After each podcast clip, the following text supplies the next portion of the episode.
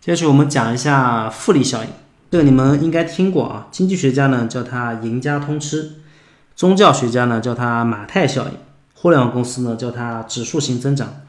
我这里给复利下的定义是：事情 A 导致了结果 B，结果 B 又强化了一个事情 A，不断循环。为什么要下看上去这个很拗口的一个定义呢？是希望大家理解复利的时候去摆脱数学的束缚。很多人看到复利就以为只是跟数学有关的领域，比如说理财、利滚利。实际上，复利效应在很多领域都是成立的。比如说我们今天讲的个人成长跟品牌建设领域，它也是有复利效应的。先用个小的例子来看一下复利效应的威力啊。现在这个是有正确答案的，因为你们可以算出来。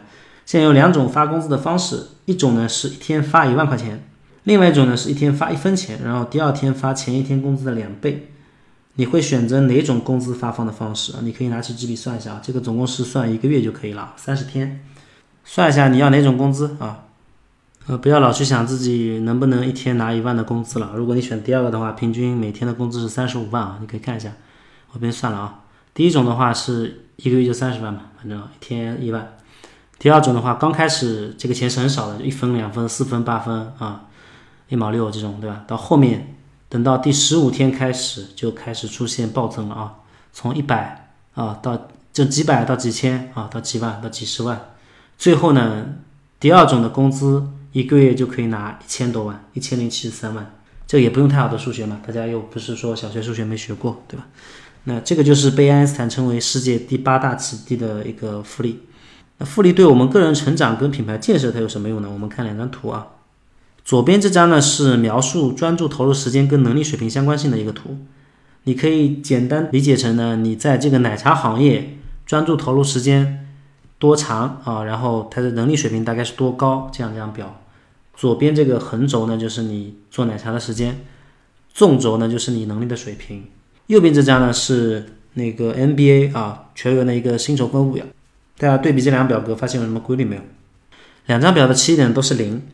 前期的发展非常的缓慢，变化都很小，就像你刚开始做奶茶，可能什么都不懂嘛，所以进步就会稍微慢一点，对吧？啊，等到一个临界点之后，比如说你做了一年两年之后，突然就顿悟了啊，发现这个奶茶你原材料也熟了，做法基本上知道了，品牌怎么弄的有点数了，对吧？就会出现一个爆炸性的增长，熬到了一个临界点。个人成长跟品牌的建设呢是有同样的一个规律的，就跟这个曲线是一样的。刚开始启动的时候呢很难啊，什么都很难。人很累，收入又很少，熬了一两年的变化看起来非常小，这个时候呢，就有人要开始放弃了。大部分人呢是熬不到我们这个爆炸的一个临界点的，可能临界点是第三年，有可能第十年，对吧？比如我自己的话，一三年十二月份开始到一六年左右，门店是开了二十来家，但收入呢是有一点的，但是卡上余额从来就没超过十万，啊，一七年之后才出现一些比较指数性的增长，现金少呢就像是在开企业走钢丝嘛，回旋余地是很小。如果那几天我们遇到像今年的疫情的话，那肯定就倒闭了，没得救。积分店老板呢也说过相似的一个现象啊，他们在一五年前门店很多，但账上金额一直是没有超过五十万的。一六年之后呢，他突然钱就多起来了，他这个多呢不是一点点多，是多了几个零。做品牌都是需要熬的，当你们看到任何一个品牌背后呢，都是复利积累的一个效果。很多地区的小品牌。像今年、去年比较流行的，呃，应该比较冒尖的成都这两个品牌，一个是茶百道，一个是书记烧仙草。他们在成为全国性品牌之前，都是默默无闻干了好几年的。当你听到他们名字的时候，他们已经变成庞然大物了啊！就像现在茶百道在浙江的影响力非常大，浙江已经成为它第二个基地了。啊，我们之所以这里的熬呢，是复利情况下的熬，是需要有强化的过程的，啊，一定是事情 A 导致了结果 B，结果 B 又加强了事情 A，不断循环的。如果你一个品牌做了两三年，营业额没增长，门店也没扩张，影响力没变化，啊，微信好友都没加几个，那么再坚持三四年，应该也是等不到一个临界点的。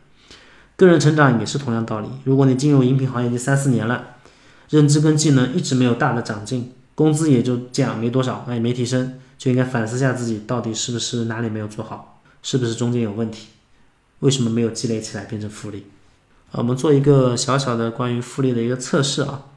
那你花了几年时间做一个很不错的奶茶品牌，现在有百来家店了，找了两家广告公司做了一个整体的营销方案。第一广告公司呢，每年的主题都一样，每年执行案呢稍微有点区别，比如说每年都打鲜果茶，我们是最新鲜的果茶，对吧？那第二广告公司呢，每年主题不一样，今年执行的每年执行的方案呢，根据主题有发生变化。比如今年说我们是坚果茶，明年说我们是奶盖茶为主，第三年呢说我们这个茶底特别好，对吧？如果是你，你打算选哪个广告公司？也可以说出为什么选这个广告公司的原因。一个品牌呢，通过营销去传播的过程呢，它也是有一个复利效应的。如果你每年都换一个主题，那强化一次它就结束了，那么是积累不起来的，也不可能达到临界点。做品牌就像做一个人设。假如说你今天是说自己是个学霸，明天说自己是个运动健将，后天再说自己是个绘画天才，那恐怕是很难让人记住你的。就像有些人，他一直说自己是学霸，哪怕他真的不是，很多人慢慢也会相信的，因为他有个传播的复利效应积累起来的。所以这两家广告公司呢，应该优先优先考虑第一家，就是 A 公司。